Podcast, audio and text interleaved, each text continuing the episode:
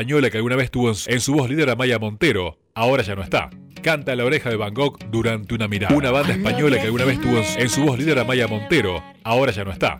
Canta la oreja de Van Gogh durante una mirada. Cuando crecí GDS. La radio que está junto a vos. GDS. La radio que está junto a vos. Siempre. GDS. La radio que está junto a vos. Siempre. Una banda española que alguna vez tuvo en su una banda española que alguna vez tuvo en su una banda española que alguna vez tuvo en su voz líder a Maya GDS. Radio que está junto a vos. Siempre en movimiento. Radio que está junto a vos.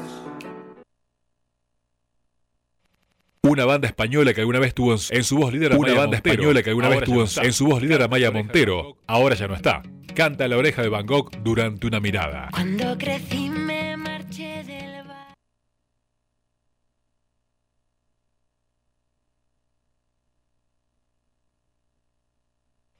Una banda española que alguna vez tuvo en su voz una banda española que alguna vez tuvo en su voz líder a Maya Montero, ahora ya no está.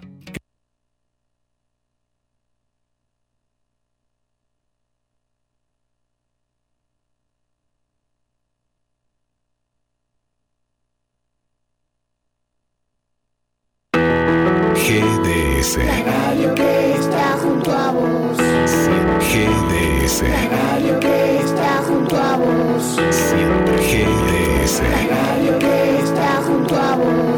107.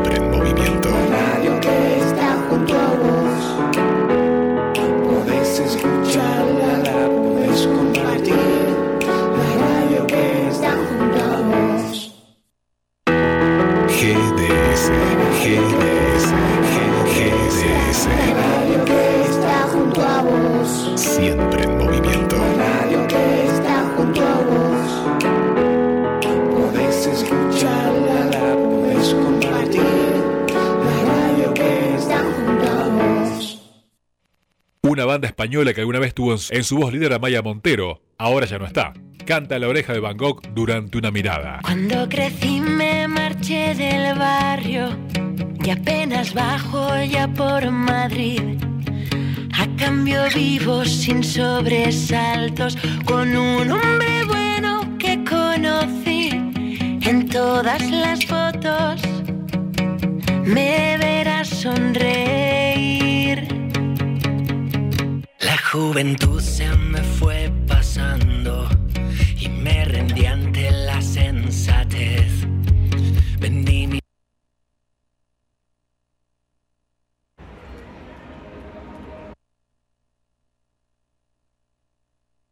Prepárate para lo imposible con la tecnología de la nueva Ford Ranger, la pickup que tiene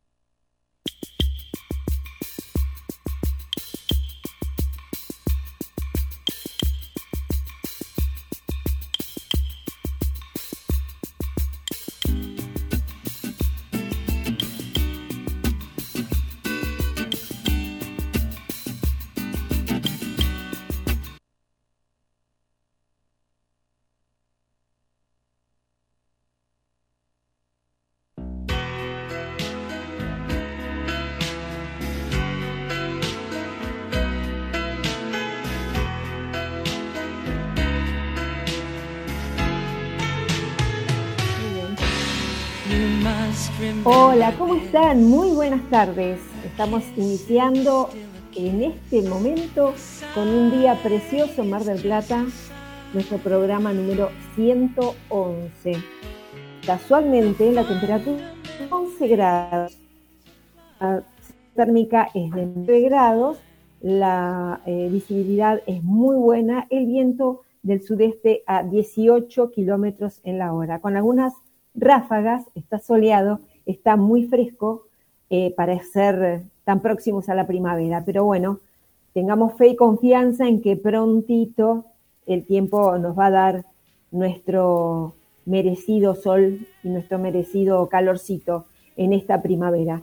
Tenemos algunos temas muy, muy lindos para nosotros en el día de hoy eh, contarles eh, de lo que hemos hecho la semana pasada, decirles a todos los profesores que cumplieron ayer su, eh, su día, que tuvieron ayer su día, feliz día del profesor. Todos tenemos un profesor al que recordamos, al que hemos hecho en muchos casos renegar, pero más de una vez nos ha felicitado después de un buen reto. Eso siempre ha sucedido. Algunos les hemos sacado canas verdes, otros nos han tenido cortitos y todos y de todos hemos aprendido mucho. Los que pudimos eh, cursar la secundaria y también el ciclo terciario, la universidad, tenemos ya eh, un, recuerdo más de la madurez de la adolescencia. Sin embargo, para los que hemos tenido la fortuna de tener eh, una escuela secundaria en un lugar pequeño, los profesores eran nuestros vecinos y parte de nuestra vida. Por eso también en las ciudades chicas y eh, para aquellos que han cursado sus estudios secundarios o universitarios hace muchos años, los profesores además de la distancia que imponía el respeto, eran también parte importante de la vida cotidiana, porque seguramente nos cruzábamos en alguna calle, en alguna plaza, podíamos conversar con ellos o podíamos pedirles alguna, algún eh, conocimiento o algún, eh, alguna consulta que por allí, si hubieran estado más lejanos, hubiera sido más difícil. Ese es un poco el recuerdo que tenemos los eh, que hemos festejado y celebrado nuestro Día del Profesor, que en aquel momento no existía. Nosotros celebrábamos hace ya muchos años, hace, no sé, 40 años, 50 años, el Día del Profesor, eh, hacíamos una celebración que era conjunta, el Día del Estudiante. Allí compartíamos con nuestros profesores muchas veces una cena o algún baile del estudiante al que invitábamos a los profesores, era una, una vida bastante diferente a la de hoy. Pero lo que puedo yo, pasados todos estos años, es que la relación, cada uno de los chicos, de los adolescentes que están en este momento transitando el colegio secundario, tienen, como tuvimos nosotros, anécdotas de su profesor preferido y también algunas cosas que contarnos de aquellos a los que les tienen más temor o más respeto, a los que admiran. Eh, sobre todo eh, hay una, relación, un vínculo muy especial con eh, los profesores de las materias humanísticas, ¿no? Eso me parece que es muy, muy importante.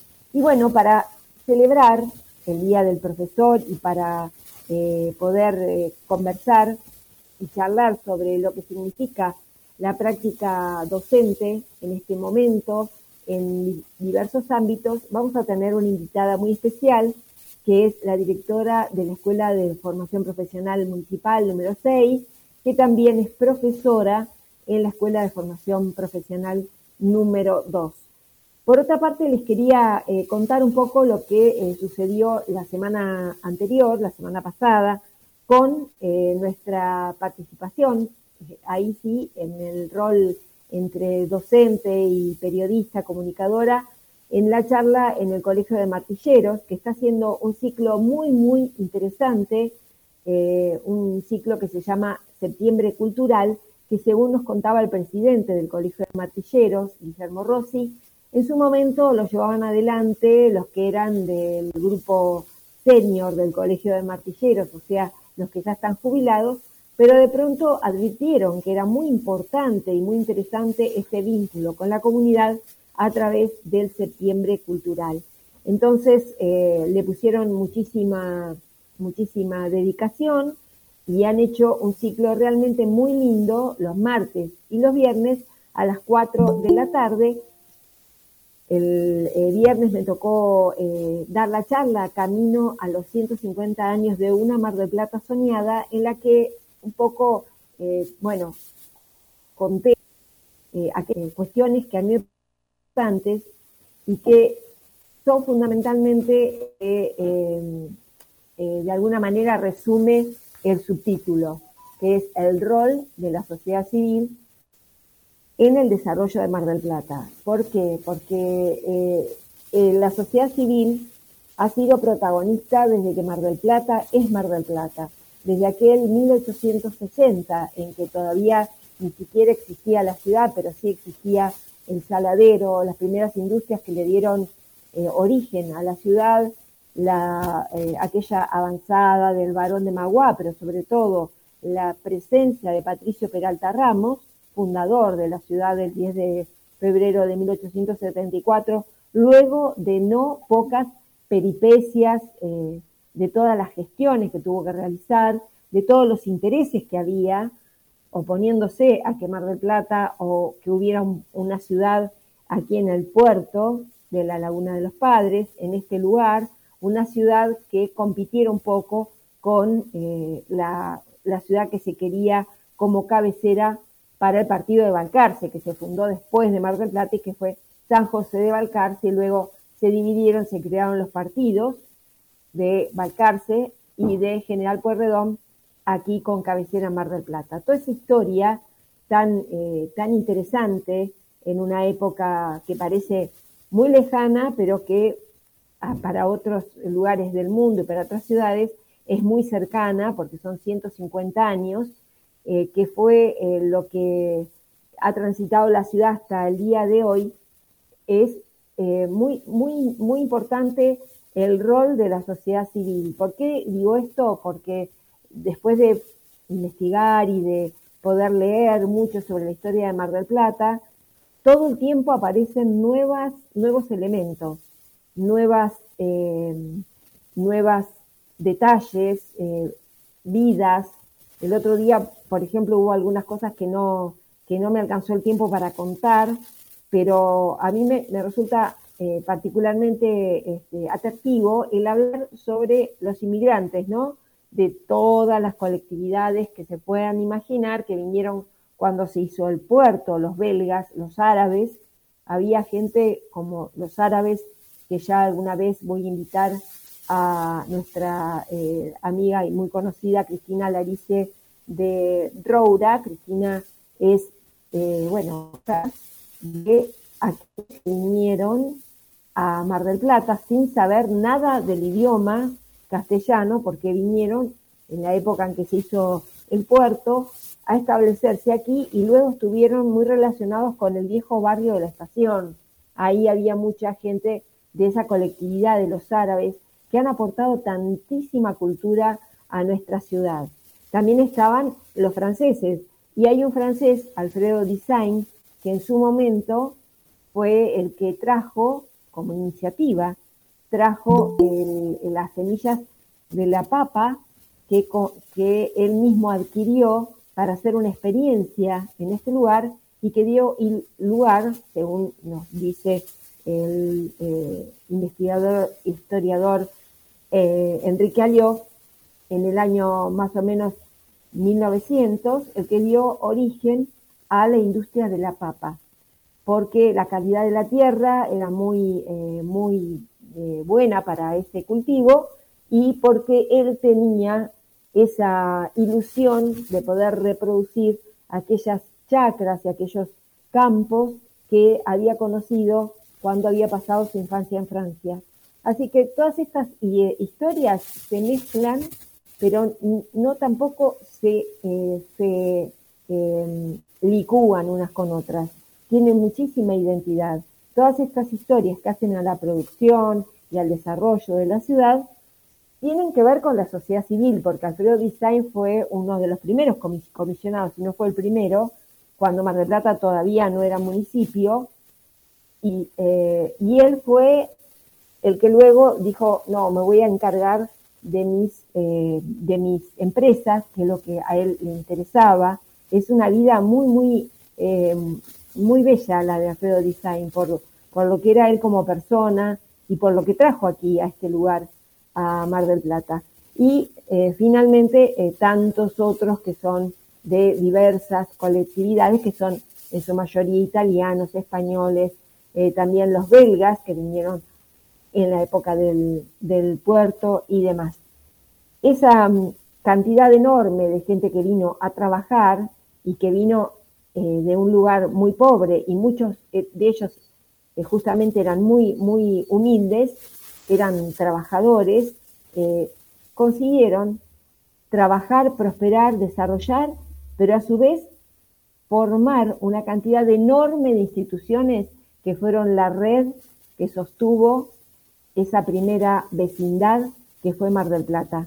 Y a, ese, a esa sociedad civil le debemos agradecer que Mar del Plata se, se haya desarrollado con esa fuerte identidad, con esa cultura y con esa, entre otras cosas, cultura del trabajo, aquellos primeros inmigrantes, la Sociedad Española de Socorros Mutuos, la Sociedad Italiana Giuseppe Garibaldi, la Sociedad Francesa, eh, las sociedades de los ingleses que también se formaron aquí cuando llegó el ferrocarril y toda la actividad que hubo alrededor del ferrocarril.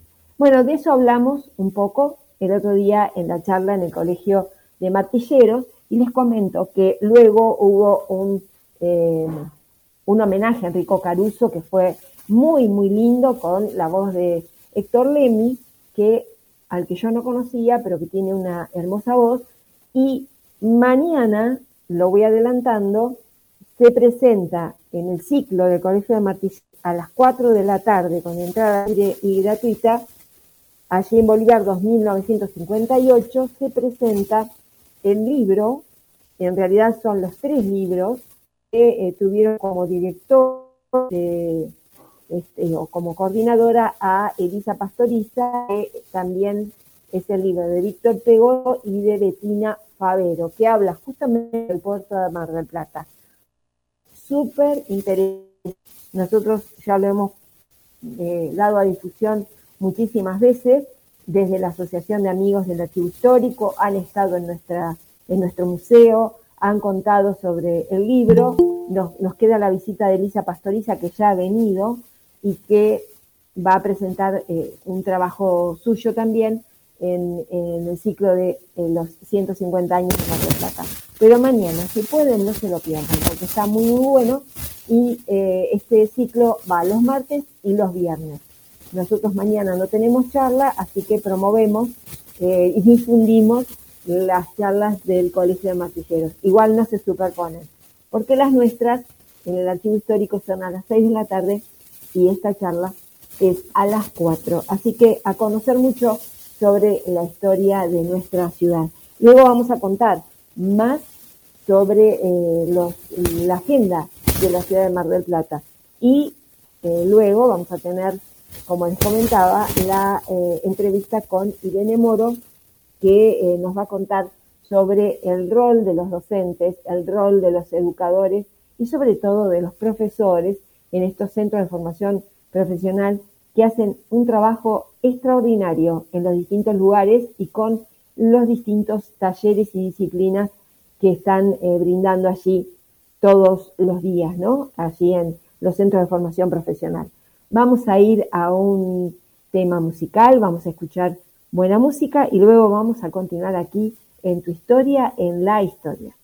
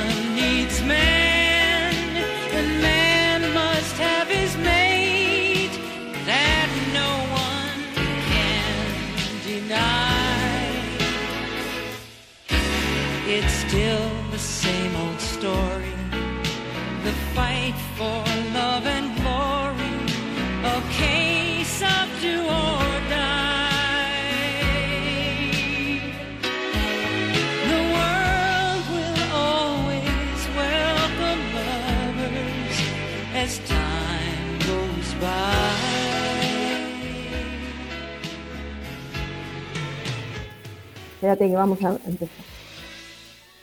Escuchábamos de la Orquesta Municipal de Tango, Danzarín, ahí con nuestro amigo el maestro Julio Dávila, que, hemos tenido el placer muchas veces de que ensaye en la Villa Mitre. Así que es eh, un placer enorme y además es una maravilla, ¿no? La Orquesta Municipal de Tango, así como la banda sinfónica, la Orquesta Sinfónica, todo lo que nosotros tenemos en Mar del Plata y que siempre estamos queriendo poner eh, de relieve. Y así como pasa con la música, pasa también con la educación y por eso vamos a, a conversar con Irene Moro, que es la profesora invitada por el Día del Profesor, que está acompañándonos. ¿Qué tal Irene? ¿Cómo estás? Hola Patricia, buenas tardes. ¿Cómo estás? Buenas tardes, es un gusto. Gracias por la invitación. No, por favor, me, me encanta eh, la posibilidad de charlar con aquellos profesores que están en lugares que son eh, muy, no muy distintos, pero que son diversos a lo que nosotros conocemos como la educación más eh, básica y más eh, reconocida como es, claro. claro, la- los profesores del secundario, de la universidad, con los que uno ha tenido eh, mayor trato o que sigue teniendo trato a través de su familia, sus hijos, sus nietos. Pero este, estos centros de formación profesional eh, me parece que son re- eh, realmente verdaderos eh, reductos de experiencias muy creativas además. Contame, vos sos profesora en un área además muy creativa. Sí, yo soy profes soy en este momento soy directora de la Escuela de Formación Profesional número 6, pero soy profesora en la Escuela de Formación Profesional número 2 en el área indumentaria. Así que sí, si hay creatividad en el área, indumentaria es una de las de las creativas por excelencia, digamos, ¿no?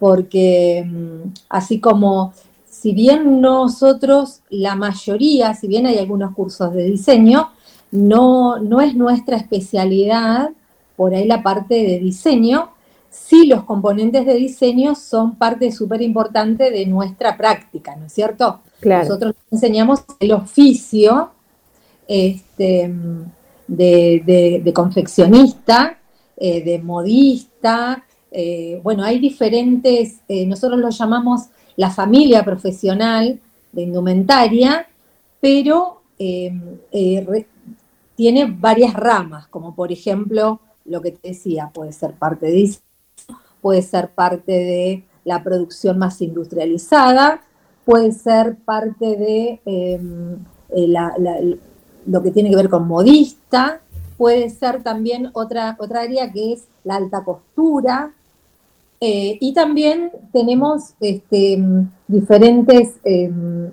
digamos, eh, cursos que son orientados a lencería, a ropa de bebé, o sea, hay un montón de eh, aspectos que nosotros vamos cubriendo con los diferentes cursos. Entonces la gente por ahí que viene a capacitarse a la escuela, no solo eh, va a aprender un, un área específica, sino que va rotando muchas alumnas de alumnos, ro- rotan y van aprendiendo diferentes, este, diferentes eh, áreas, digamos, ¿no? Dentro de la indumentaria. Y ustedes, vos me estás eh, hablando desde el lado del de, eh, Centro de Formación Profesional número 2, pero también en el 6 hay... Eh, sí, hay indumentaria, sí. Claro. Nosotros somos una modalidad, somos escuelas, no somos, nos diferenciamos de los centros de formación profesional Ajá. que son de provincia, del, de la provincia de Buenos Aires, nosotros somos municipales. Eh, la municipalidad eh, tiene, eh, son escuelas, nosotros somos 10 escuelas y dentro de las 10 escuelas que están distribuidas en todas las, las zonas periféricas, digamos, de la ciudad, hay algunas que por supuesto tienen unos oficios y otras tienen otros. Hay varias escuelas que tienen el oficio de indumentaria, eh, por ejemplo, la escuela número 6, que es la que estoy yo actualmente, eh, esta tiene, es bastante importante el área de indumentaria y también importante el área de carpintería. Son las dos, la escuela está como más focalizada en esas dos áreas específicamente. Después hay otras, pero eh, indumentaria es muy importante acá en, en la FP6. ¿Y cuánto, eh, desde que ingresan eh, al año lectivo, cuánto tiempo eh, tienen como de cursada? ¿Es tipo taller? ¿Cuánto tiempo les lleva a una persona que ingresa? Nosotros, los cursos que ofrecemos son todos cursos anuales. Formación profesional, eh, municipal, los cursos son anuales. Em, lo adecuamos, depende de la carga horaria de cada curso, si vienen dos veces por semana, una vez por semana o tres veces por semana. Pero siempre el curso dura un año. Eh, y bueno, y cada curso, como te digo, nosotros seguimos una currícula que está, que está ¿no es cierto? Este, porque si bien somos municipales, nosotros damos eh, la certificación provincial. Entonces, eh, claro. nosotros le ofrecemos a los alumnos que vienen a la escuela la certificación provincial que les sirve para todo el país, ¿no es cierto? Es un, un certificado este, importante. Lo oficial. oficial, exactamente. Claro. Y, pero bueno, por eso digo, depende la carga horaria de cada curso, va a ser las veces que van a cursar en la semana, pero eh, los cursos generalmente son anuales.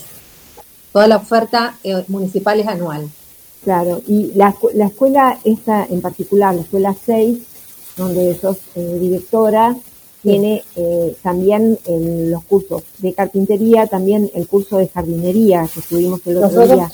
Sí, nosotros tenemos jardinería, tenemos también el departamento de construcciones, que tenemos albañilería, tenemos sanitarista, electricista y tenemos que gasista domiciliario es un curso muy interesante porque los alumnos que vienen cuatro veces por semana y eh, cuando se terminan el curso a fin de año, se les da el certificado que los habilita para que los, para que los alumnos vayan a Camusi y Camusi les dé la certificación para que puedan firmar los planos. O claro. sea que eh, varias escuelas, no solo esta, sino que hay otras escuelas también que dan el, la misma certificación, donde los alumnos pueden eh, certificar en Camusi y pueden firmar planos y... Claro, convertirse en gasistas matriculados. Matricula, matriculados, exacto. Claro. Matriculan y, y, es súper importante ese curso. ¿Mm? Dentro de interesante. Cursos, ¿Cuántos alumnos tenés en, en, total en la escuela?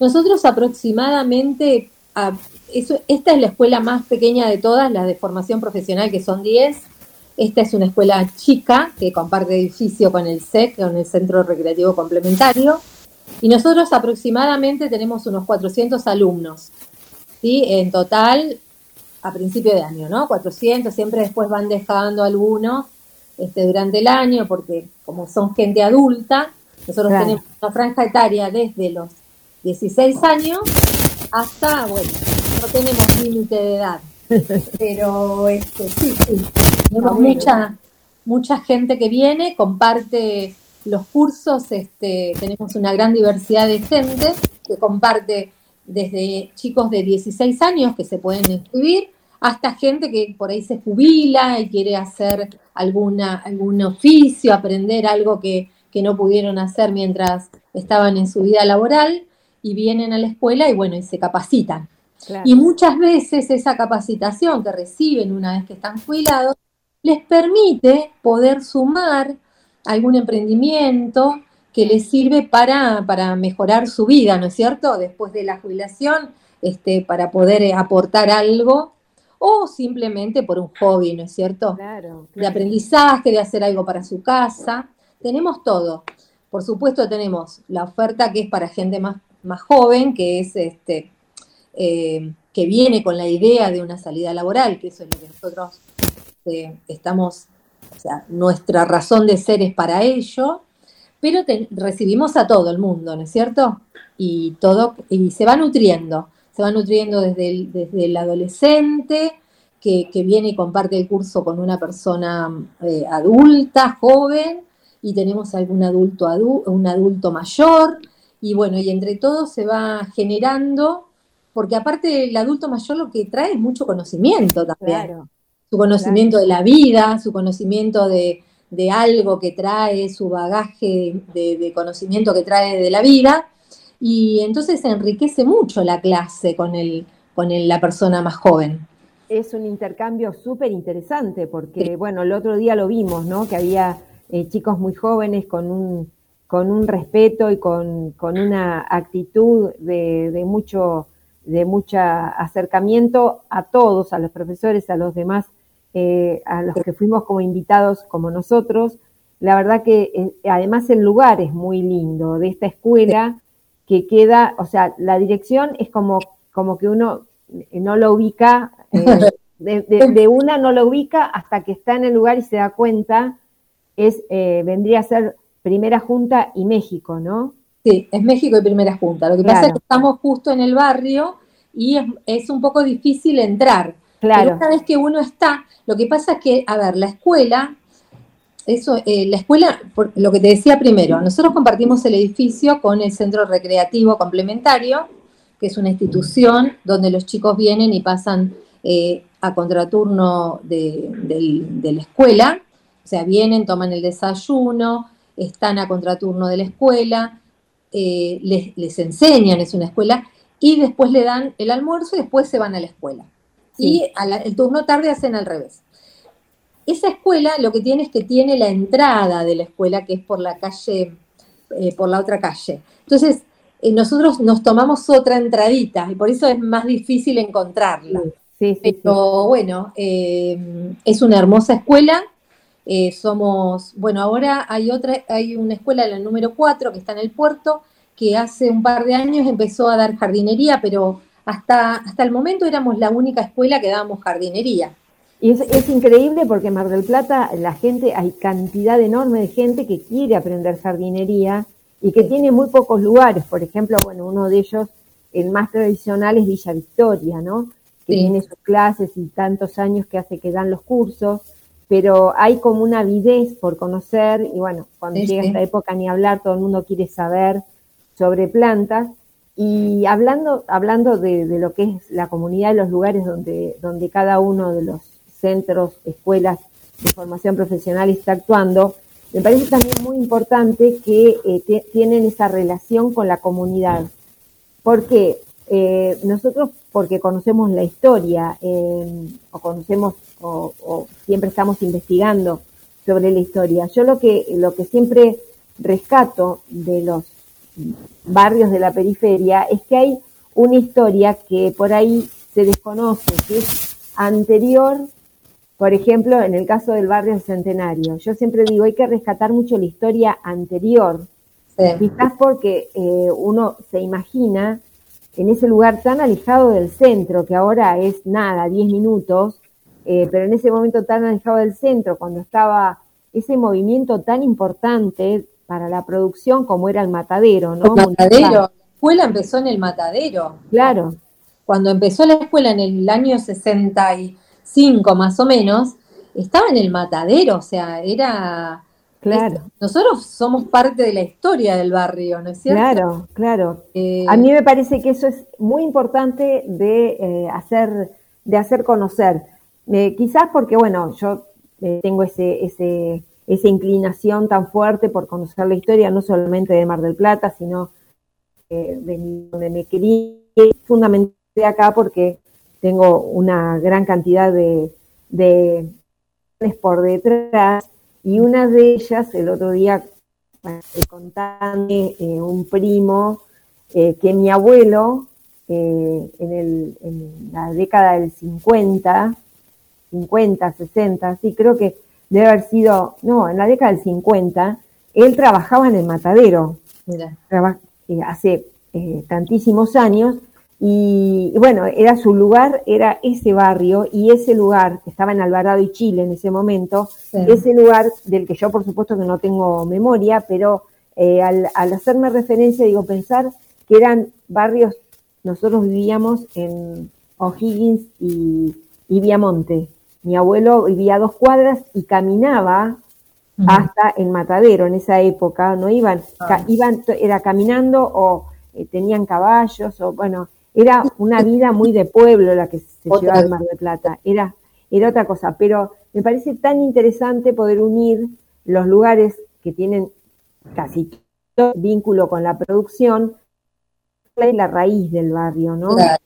Nosotros, por ejemplo, en la otra escuela donde yo trabajo, la escuela número 2, que está a tres cuadras del hospital, del hospital General de Agudos, Sí, eh, bueno, la escuela cuando empezó, en el año 60 y pico, que primero había, primero había empezado en este barrio, después se fue para allá, después se creó esta, esta fue posterior, y cuando se fue a- al barrio de las Américas, que es donde está ahora, no había nada.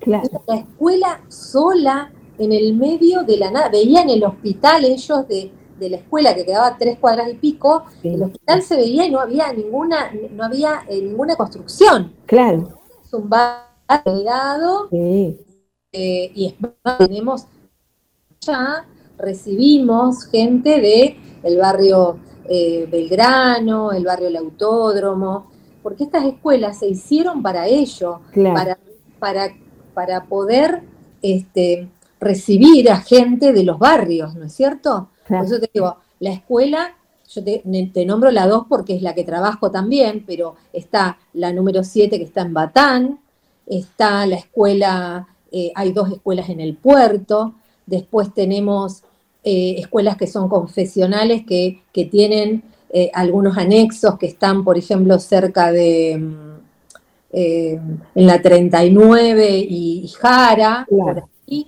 Después tenemos anexos que también tienen en las dos, en, en- en 2 de abril. O sea, hay de oferta municipal en todos los barrios alejados.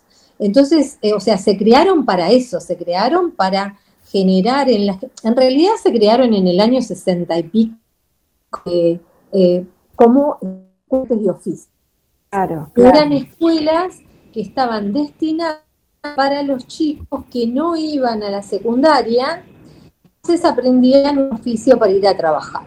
Sí, Cómo las cosas fueron evolucionando, cómo fue evolucionando la vida, eh, hasta que ahora es obligatoria la secundaria, bueno, nosotros tuvimos que subir un poquito más la edad para que los chicos puedan venir a la escuela. Así que a partir de hace un par de años o un poquito más, los chicos acá ya eh, tienen que ser mayores de 16 años porque tienen que estar en la secundaria, ¿no es cierto? claro. Entonces, y hay eh, ahora, nosotros tenemos, eh, tenemos unas cuantas escuelas municipales eh, secundarias y hay cinco escuelas secundarias que tienen articulación con formación profesional, ¿sí? escuelas que están en cercanía de, de la escuela de formación profesional y la secundaria o están en la misma manzana.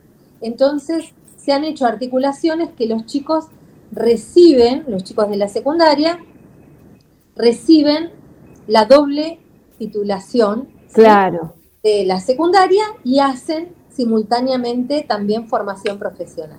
me parece, me parece excelente y, y es bastante eh, poco conocido todo este, bueno, siempre hablamos y ponderamos mucho la educación, el sistema educativo municipal. Eso es una de las, de las condiciones que para mí son claves. Mar del Plata en eso es de avanzada y seguramente tiene mucho que ver con esta ciudad que está por cumplir 150 años, todo Sí. lo que, lo que ha generado ese, esa red de colegios, de escuelas, de centros y también el propio sistema educativo que tiene las, las primarias, las escuelas primarias y secundarias con sus docentes, me parece eh, algo muy importante que se conozca y que la gente pueda eh, eh, tener el proyecto de concurrir a las escuelas y de terminar de formarse en alguna actividad que habían este, descartado o los propios chicos, los jóvenes que tienen alguna inquietud y pueden eh, dirigirse allí al, a, a, los, a las escuelas de formación profesional. Sí, Me nosotros- parece muy, inter- muy interesante. Es interesantísimo y aparte, cada día más nosotros tenemos escuelas que están muy bien equipadas. Este, se trabaja muchísimo por el tema de equipar a, la- a las escuelas. Eh, también de eso tenemos ayuda de- desde la provincia, porque digo, nosotros tenemos desde los dos, o sea, si bien las escuelas son municipales, como nosotros titulamos bajo la bajo provincia, Claro, recibimos a veces eh, este, ayuda como para, para generar, este, porque obviamente un taller de indumentaria necesita una cantidad de maquinarias importante. claro, Un taller de carpintería también necesita herramientas, maquinarias. Entonces los alumnos aprenden y aprenden en, en- en situación de, de productiva. claro. Entonces nosotros tenemos, por un lado, que el alumno viene y aprende en un contexto real de trabajo eh, y tiene prácticas que son, eh, o sea, son prácticas y después tenemos prácticas que son prácticas profesionalizantes, que dentro de la currícula también se les exige, y entonces ahí, eh, bueno, hay actividades que se pueden llevar a, qué sé yo, hay, ¿cómo te puedo decir? Hotelería, gastronomía. Entonces, los chicos se los puede incorporar dentro del, del mundo productivo durante su, eh, su capacitación. Claro, Pero hay otras áreas, como por ejemplo carpintería, como por ejemplo, eh, qué sé yo, car- eh, carpintería o indumentaria, que a veces no son tan abiertas las, las fábricas como para permitir hacer una práctica profesionalizante interna, este, las hacemos en la escuela, porque la escuela cuenta con todas las herramientas y todas las para que los puedan hacer esas prácticas. Entonces a veces colaboramos con instituciones, eh, por ejemplo, qué sé yo, en, el caso de, de tener que hacer un arreglo a, a un baño o, o- o Claro. arreglar una ventana, una puerta, o sea, nos vamos ayudando, entonces los alumnos hacen las prácticas y, y la verdad que es, es muy interesante porque salen con ese conocimiento que dicen, ay, yo en la escuela fui a tal lugar y pude con mis compañeros hacer esto. Entonces se sienten como capacitados para decir, bueno, ahora me- una vez que me reciba puedo hacer lo mismo. claro, claro, exacto. Nosotros tuvimos en el museo eh, la- también eh, una como un acuerdo con eh, una escuela de formación profesional para el arreglo hace muchísimos años, hace como qui- 15 años, eh, para el arreglo de los postigones. Porque no conseguíamos eh, nadie que nos, o sea, sí, te doy madera, sí, te, pero que se pusieran en un taller a arreglarlo con la paciencia que significaba, entonces lo hicieron como una práctica. Exacto. Este, así que bueno, esperamos eh, siempre poder estar en contacto. Acá me acaban de mandar un mensaje desde la radio los alumnos de del curso de jardinería que te mandan Ah. un cariño muy grande por el Día del Profesor. Bueno. Y, y bueno, y ahora me gustaría que me contaras como, porque me, me quedé este, el otro día con, con esa, con esa, mm, no, no es una noticia, pero es algo a lo que hay que darle difusión, que es eh, que se van a presentar en Villa Victoria. Sí, la Escuela de Formación Profesional, lo que pasa es que tuvi- nosotros participamos, todas las escuelas de formación profesional, participamos del primer conversatorio que se hizo en el museo para acercar la parte de cultura y educación. eh, o sea, lo que querían era que se acerquen, que, que conversen, que, que se Claro. conozcan, que no solo conozcamos nosotros formación profesional, eh, tengamos una relación más cercana a los museos, sino que los museos también tengan la relación cercana con nosotros. Eh, y bueno, y surgió este, desde la otra escuela la posibilidad de, eh, se le ocurrió a la directora, poder hacer el desfile. Nosotros hacemos, esta escuela también y la otra escuela, la que tienen indumentaria, eh, hacemos generalmente un desfile a fin de año porque con toda la ropa que se hacen las alumnas, este, se hace un desfile y bueno, se genera como un compromiso mayor. Claro. Viste, eh, se, se preparan se preparan, entonces no solo que se hacen su ropa, sino que se arreglan, Claro. a maquillarse, a estar bien presentadas. Bueno, y se da una comunión muy linda en eso. Claro. Eh, y después el, el intercambio de las chicas, que obviamente están nerviosas porque no son mucho menos, pero viste, eh, todo ese preparativo para ese día tan especial quedan con, una, con, un, con un vínculo tan grande a final de año que la verdad que es muy interesante lo que se genera con, con las alumnas. Bueno, este año, con este tema del acercamiento de, de la, de la, eh, de la escuela con el, con el museo, bueno, se, se, se acordó poder hacer el, el desfile de la escuela número 2 en el Museo Villa Victoria. Muy bien. Así que este año, eh, no, no recuerdo bien el día, pero bueno, pero vamos a tener seguramente las fechas porque estamos permanentemente en contacto, eh, eh, pas- nos pasamos información siempre.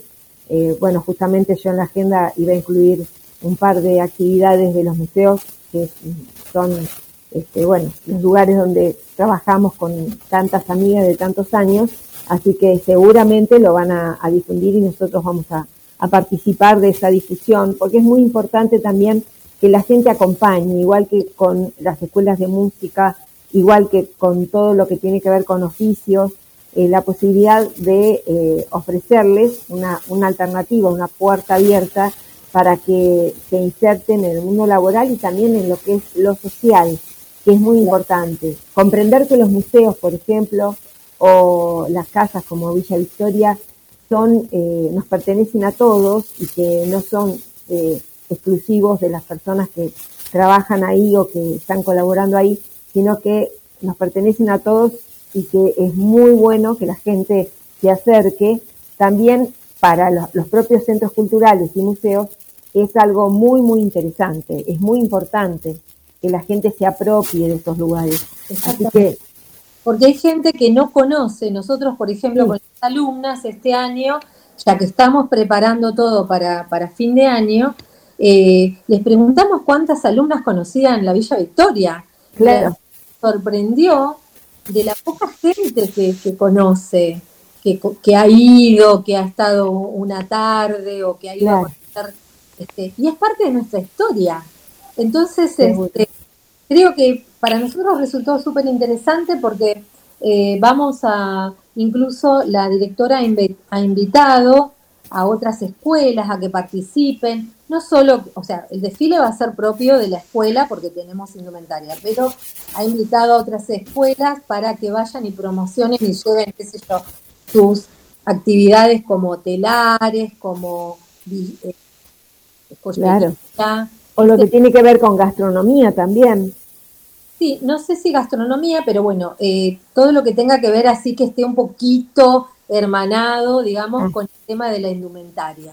Eh, así que bueno, a nosotros nos, nos pareció una súper eh, una súper linda experiencia, vamos a ver cómo resulta.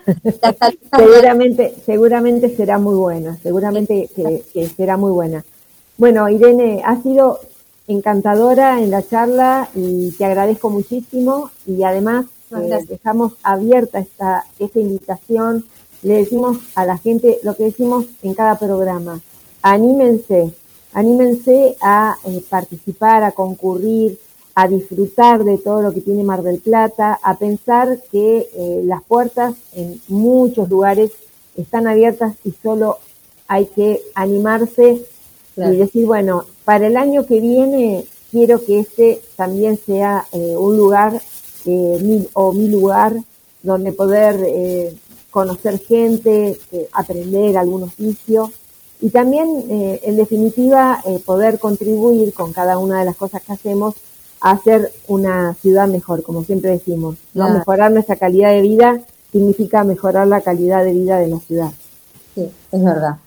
Sí, yo creo, estoy totalmente de acuerdo y creo que nosotros desde, desde la escuela, desde la municipalidad, estamos muy contentos por todo este, eh, la gente de la municipalidad, la verdad que quiere integrarnos, o sea, por un lado con el contexto socioproductivo, que obviamente es para lo que estamos nosotros, pero también con el tema este, cultural y con, o sea, somos parte de la ciudad y es importante que eh, acercar a los alumnos, que muchas veces justamente por este tema de lejanía del, del centro o de que viste que a la gente se le hace muy difícil. bueno, voy a una escuela y esa escuela me, me permite hacer una visita, me permite conocer otras cosas, o sea, no solo voy a aprender un oficio, sino que voy a interrelacionarme con, con parte de la ciudad. Y eso me Así es. Así es. Bueno, Irene, gracias. No, eh, por favor. Los seguimos visitando, seguimos viendo y seguiremos a cada una de las cosas que hagan, solamente con acercarnos una información, seguramente lo vamos a estar difundiendo. Te agradezco mucho, ¿eh? No, por favor, yo te agradezco a vos, ¿eh? Muchísimas gracias. Un abrazo. Bueno, estuvimos para el Día del Profesor con Irene Moro, que es profesora en indumentaria en la Escuela de Profesional número 2 y también directora de la Escuela eh, de Formación Profesional Municipal número 6 que eh, nos, ha, nos ha visitado, nos ha contado sobre cada una de las experiencias y que nos parece sumamente enriquecedor pensar que en Mar del Plata hay tanta actividad, hay tanta gente con esa vocación docente, esa vocación de profesor, esas ganas, y también por otra parte hay tanta gente que está ávida por aprender. Así que esa conjunción hace que nos este, podamos tener la esperanza de tener una ciudad cada día mejor. Muchísimas gracias y ahora vamos a compartir otro tema musical y vamos a ir a la agenda con muchas cosas para contar sobre historia en la historia.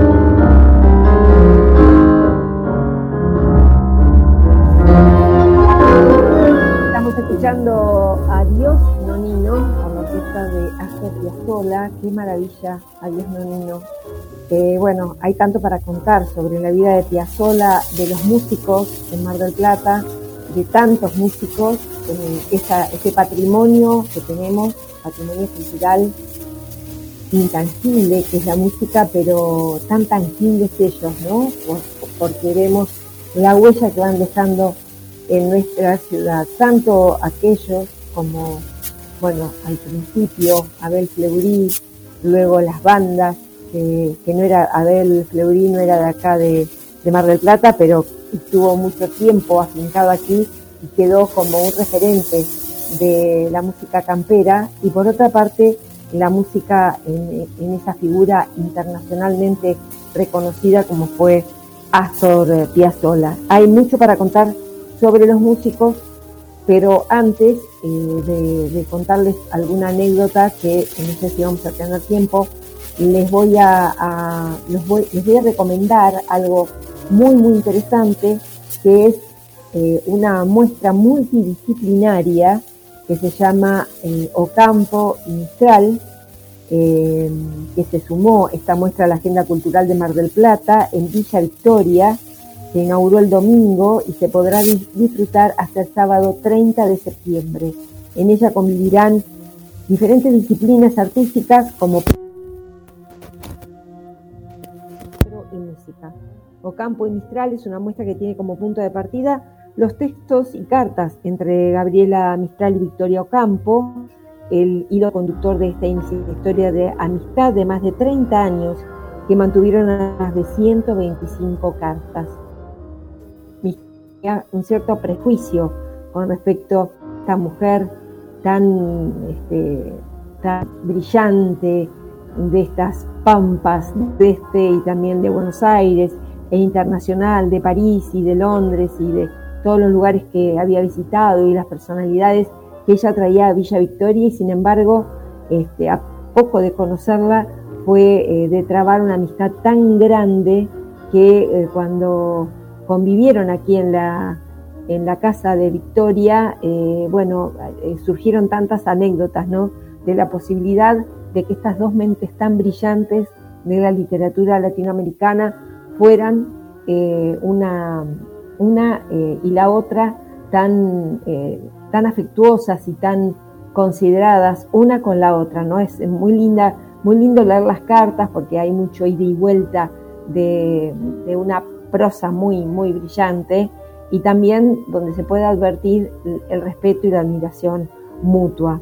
Eh, estas cartas que fueron, que fueron el hilo conductor de esta, de esta muestra eh, reflejan una amistad de más de 30 años, como decíamos. El evento fue organizado por Sinergia Project Movimiento, Arte Fusión, que fue, está dirigido por los gestores culturales Tania Garcés y Teddy Hernández. Eh, en esta, mm, eh, además, la entrada a la villa es muy económica, de como siempre 300 pesos para residentes, y los martes Recuerden, mañana el ingreso es gratuito. La iniciativa tiene como disparador creativo generar piezas artísticas, fusionarlas y reinterpretarlas a través de diferentes iniciativas en base a la historia de amistad de más de 30 años entre estas dos mujeres latinoamericanas de relevancia cultural. Como testimonio de este vínculo, artistas locales utilizaron más de 125 cartas que compartieron Victoria y Gabriela. Según anticiparon desde la organización, participaron artistas visuales, ilustradores y plásticos como Laura Vázquez, Silvia Novoa, Susana Lerga, Ángel Daconte, Teddy Hernández, Cid, Adriana Silvera, Fernanda Vega, Estela Maris Privato y Tania Garcés. Conozco algunos de ellos y realmente la calidad de lo que ha hecho Susana, eh, Estela Maris Privato, bueno, em, dense una vuelta por Villa Victoria porque no se van a arrepentir es una muestra preciosa y tiene mucho del espíritu de Victoria. Hay 18 piezas de arte en exposición más performance a cargo de la dramaturga Loreto Giomans en la caracterización de Victoria Ocampo y de Gabriela Mistral y de María Carreras, que reunió a 50 actores y estudiantes del taller de actividad para crear escénicas que sean parte del recorrido de los visitantes a la exposición de arte, estimulando nuevas relaciones entre el texto escrito, la imagen, la corporalidad y los sonidos. Es, este, estoy eh, refiriéndome desde una eh, nota aparecida en Que Digital, pero concuerda muchísimo con lo que eh, nos hemos, hemos podido ver, leer en los portales, diferentes portales y en las redes sociales. podemos también decirles que, este, bueno, recordarles que mañana está eh, la, charla de el Colegio de Martilleros a las 16 horas en Bolívar 2958 y en el mismo lugar y también a la misma hora el próximo viernes.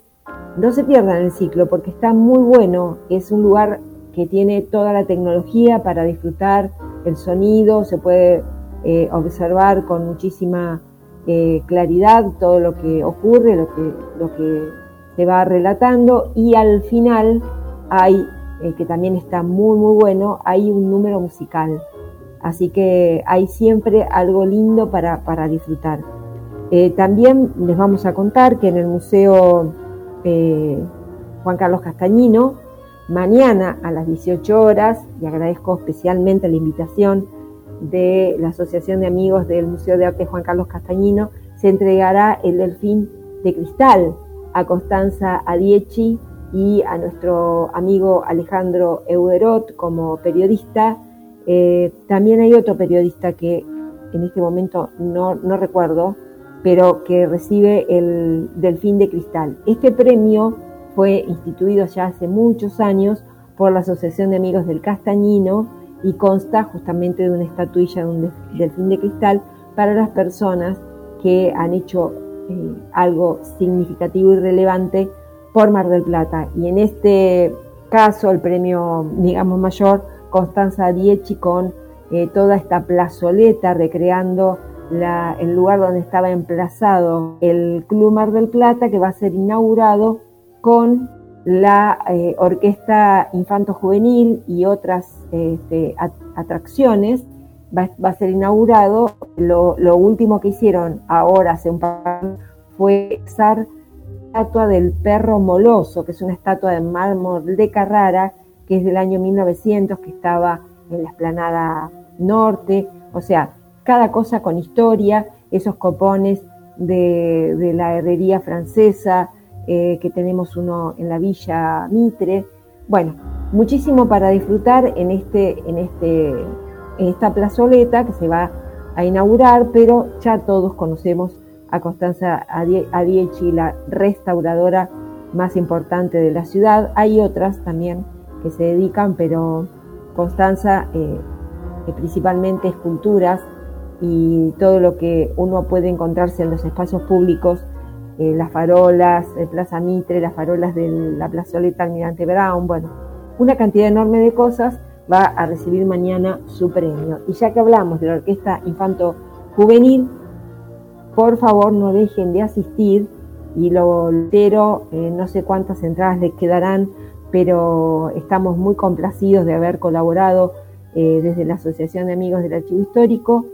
El próximo viernes a las 19.30 en el Palacio Colón el concierto de primavera de la orquesta del programa eh, Orquesta Infanto Juvenil de la ciudad de Mar del Plata. Niños y jóvenes, las orquestas de las Heras, del barrio Libertad, están trabajando muchísimo, son muchos, eh, ahora tienen su sede también en el puerto, en el barrio Centenario, bueno, eh, es un gran, una gran cantidad de chicos y por supuesto Gloria de la Peregrina, donde tenemos a este, Lucía, nuestra, nuestra representante, eh, la, niña de Andrea y de Guillermo, los, eh, los creadores y los que van adelante, sobre todo Guillermo San Martino, llevan adelante nuestra radio Andrea en este momento que nos está haciendo la operación y agradecemos muchísimo.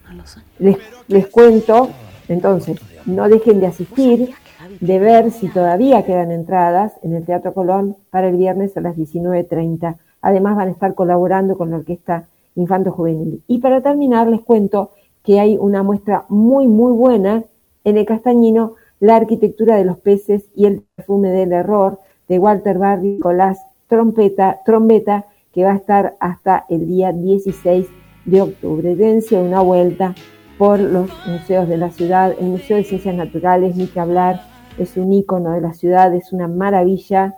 Este, muchos se quedan sorprendidos con la boca abierta cuando entran al Museo de Ciencias Naturales, porque todos piensan que es un lugar para los estudiosos científicos y es un lugar pequeño. No, no, no. Es un museo enorme, hermoso, con una gran arquitectura y que ha crecido mucho y que a su vez tiene muchas actividades para los niños que lo pasan realmente muy, muy bien.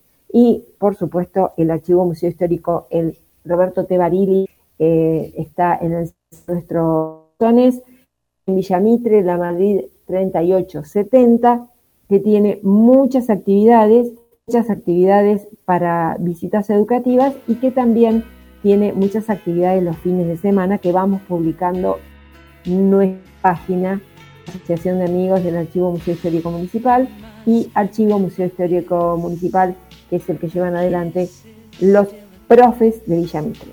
Bueno, pasados todos los parroquiales, les agradezco muchísimo la, la atención y nos reencontramos el próximo lunes en una nueva emisión de Tu historia en la historia. Gracias Andrea, gracias Guillermo.